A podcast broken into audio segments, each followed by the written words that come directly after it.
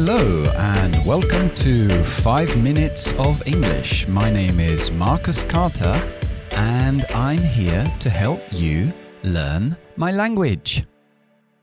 Ok, hoy vamos a ver cómo hacer preguntas y vamos a ver dos tipos de preguntas. Primero, eh, preguntas, lo que llaman object questions, preguntas hacia el objeto. Eso quiere decir que dentro de la frase hay un sujeto, hay un verbo y hay un objeto.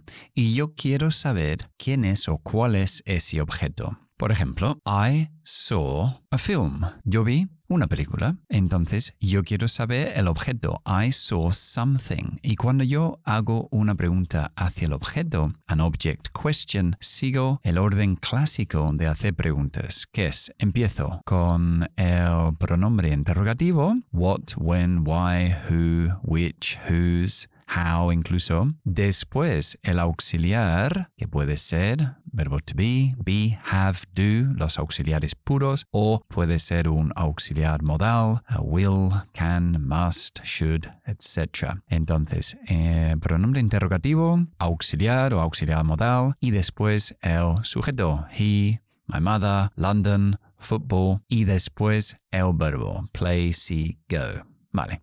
Entonces, en esa frase que teníamos, que era I saw the film, queremos saber qué viste. Entonces, vamos a decir what, como es en pasado, utilizo el verbo auxiliar del pasado simple, did, el sujeto, you, y el verbo ya lo dejo en presente porque tengo el auxiliar did y estoy en interrogación. Sí. What did you Sí, interrogativo, auxiliar, sujeto, verbo. Bien, si yo digo, por ejemplo, my mother saw me, mi madre me vio a mí, pero tú no sabes quién me vio, vamos a hacer lo que se llama un subject question. Subject question es lo que dice, es hacer una pregunta hacia el sujeto. Quiero saber quién es el sujeto, quién te vio. Y cuando hacemos un subject question, ya no seguimos el mismo orden que el object question. No empleamos el verbo auxiliar. Entonces, en esa frase, somebody, my mother, saw me, y quieres saber quién me vio, es mucho más fácil. Se traduce pues arriba abajo del castellano.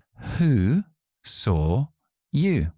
¿Quién vio. Who saw you? Ponemos el pronombre interrogativo al principio, luego el verbo en el tiempo, en este caso en pasado simple. My mother saw me, pues who saw you y el objeto del verbo, you. Y eso es la diferencia entre los subject questions y los object questions. Solo tienes que recordar que los subject questions no llevan verbos auxiliares salvo que el tiempo verbal lo requiere. Por ejemplo, si estoy usando el presente continuo, eso ya lleva un verbo auxiliar implícito, que es el verbo to be. Entonces yo puedo decir, I am watching the television, y yo pregunto, object question, what are you watching? ¿Qué estás viendo? ¿Quieres saber el objeto? I'm watching the television. Ahora, si quiero saber quién está viendo la televisión, utilizaría el verbo to be. Who is watching the television? Porque ya lo lleva el auxiliar. Pero si es un presente simple o un pasado simple que en frases positivas no lleva auxiliar, no la vamos a incluir en la pregunta. Ok, y el idioma de hoy es to kick the can down the road. To kick the can down the road es darle una patada a la lata por la calle, la can, ¿no? Can, una lata, un bote. Y eso quiere decir posponer, hacer algo, algo normalmente así importante, ¿no?